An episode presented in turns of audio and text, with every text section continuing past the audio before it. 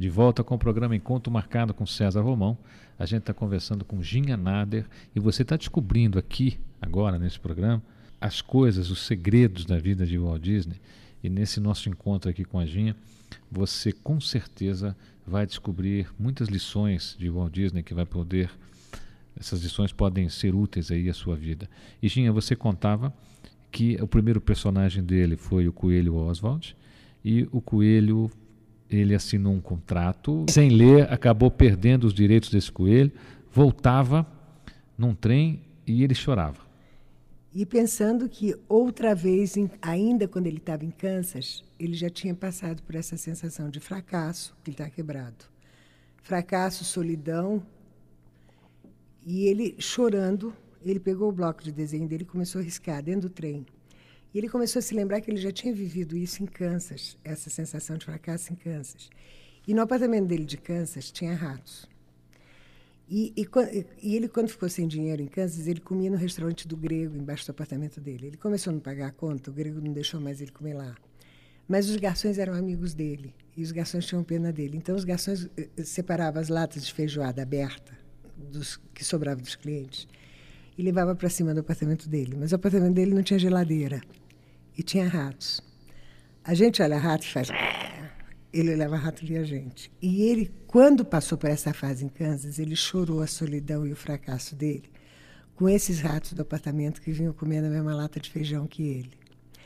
Quando anos depois ele perde o coelho Oswald e está nessa volta no trem, com a mesma sensação outra vez de fracasso, de perda, de solidão, que ele começou chorando riscar, ele começou a se lembrar que ele estava vivendo a mesma coisa que ele tinha vivido em Kansas e ele começou a riscar o rato. E conforme ele foi criando o rato, o estado de espírito dele foi mudando. Foi mudando. Quando o rato ficou pronto, ele deu o nome de Mortimer. E todo já inteiraço, não estava mais com depressão, ele mostrou para a mulher dele. E aí, você gostou? A mulher disse, eu gostei, mas por que, em vez de Mortimer, você não chama ele de Mickey Mouse? Quer dizer, o Mickey nasceu num momento de grande tristeza e grande depressão, de fracasso financeiro. O que, o que eu... Existe um significado especial para Mickey? Não. Eram os ratos que eram amigos dele em Kansas, que ele ficava chorando e conversando com o rato. Não, não tem. É esse. Agora, o, o grande ensinamento de Disney, que hoje a gente tem falado muito nas empresas, que todos nós, já duas, três, quatro gerações, Todo mundo conhece o mito Walt Disney, que é o produtor de cinema, mas ninguém conhece o homem. O homem que é como você, como eu, que acerta, erra, tem dor de barriga, chora, ri, e que tudo que ele conseguiu foi com a força da vontade dele, foi o acreditar. Essa que é a grande lição. E, e esse modelo de excelência e qualidade que a gente implanta nas empresas é, é to, tem todo um, um, um conteúdo, mas que parte tudo do ser humano parte do profissional, parte do ser humano. É muito Quando ele interessante. tinha o, o, rato na mão, ele tinha ali um, um insight, um momento de luz. Qual foi o primeiro passo que ele deu, Ginha, depois de ter esse desenho? Foi... Porque o Mickey Mouse não era tão bonitinho assim, né? Ele não, ele foi, ele foi... foi evoluindo.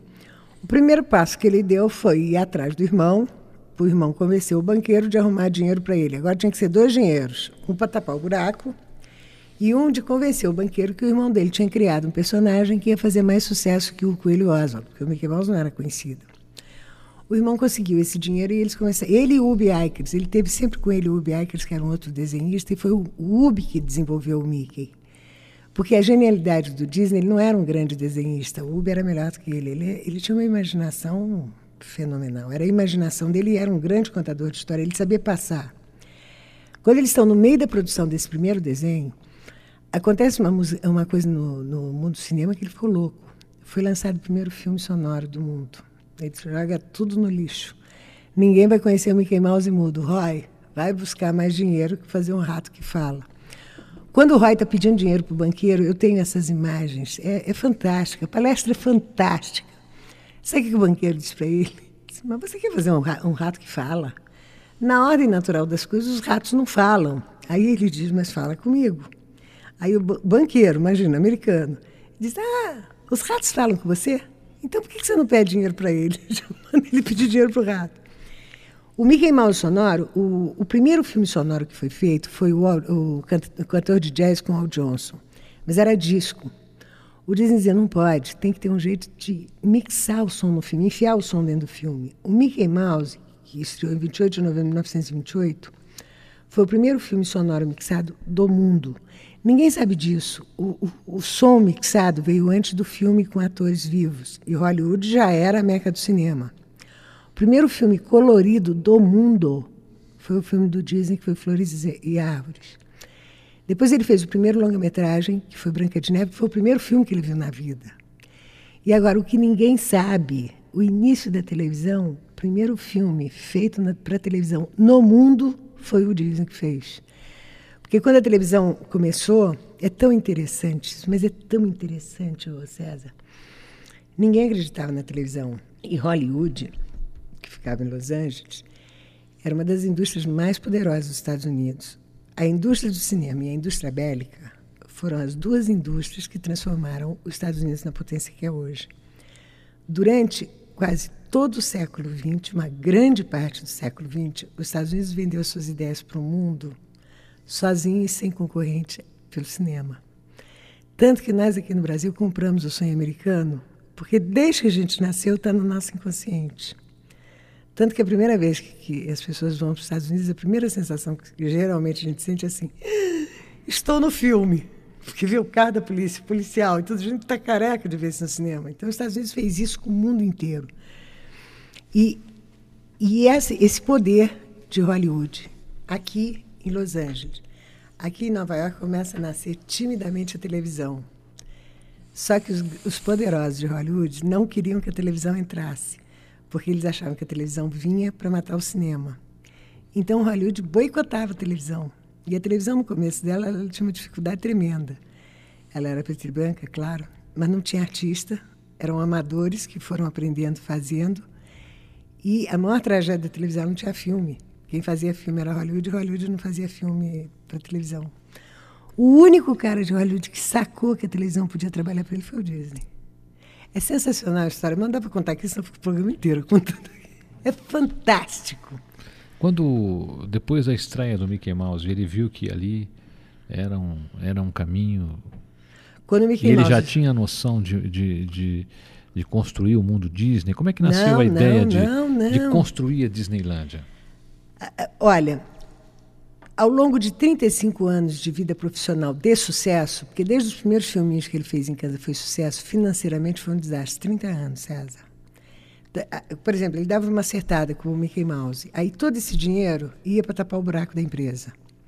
Aí fazia um outro projeto que às vezes não dava certo. Buraco de novo. Essa, esse, essa oscilação financeira durou 30 anos. No fim da Segunda Grande Guerra Mundial, eles estavam quebrados.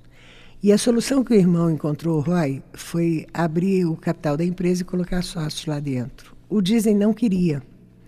E os irmãos brigaram. Então o irmão encostou ele na parede, diz: ou você aceita ou fechamos e falimos. Então, quando o Walt Disney Company se tornou uma companhia de capital aberto e passou a ser administrada por um conselho diretor, o Disney se frustrou muito. E o primeiro projeto que ele quis fazer, o conselho diretor não deixou. Ele ficou muito bravo, ele disse, ah, essas não querem. Então agora eu vou fazer o que eu quero.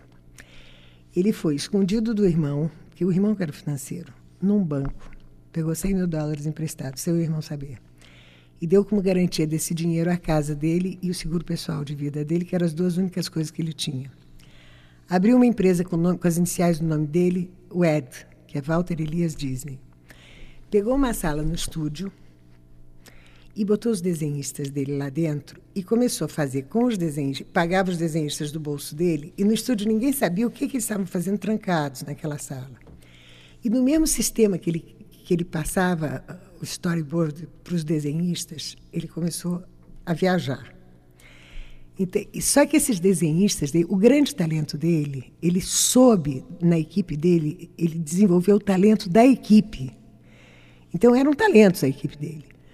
E essa equipe conseguia captar o que ele dizia e traduzir aquilo no papel. Então ele começou a viajar com essa equipe e dizer: Eu quero criar um lugar que seja o lugar mais mágico do mundo. Eu quero criar um lugar que, quando as pessoas entrarem nesse lugar, elas se esqueçam de tudo que ficou do lado de fora. Ele tinha duas filhas e, quando as meninas eram pequenas, ele levava as meninas passear. E quando ele ia nos parquinhos de diversões, ele ficava irritado que os parquinhos eram sujos. E ele dizia: por que, que não cria um lugar que eu, pai, possa me divertir com minhas filhas? Por que, que eu tenho que ficar no banco comendo amendoim? Essa ideia ele tinha desde que as meninas eram pequenas, mas como ele sempre teve muito problema financeiro, ele nunca pôde parar para desenvolver isso. Até que ele tomou isso, chega para lá e ele começou a fazer. Então ele queria fazer um lugar, olha, olha a sacada dele. Ele era um produtor de cinema. Então ele disse: quando você vai ao cinema, você senta numa cadeira e você assiste ao espetáculo. A emoção só te é transmitida pela visão e pela audição. Então você assiste.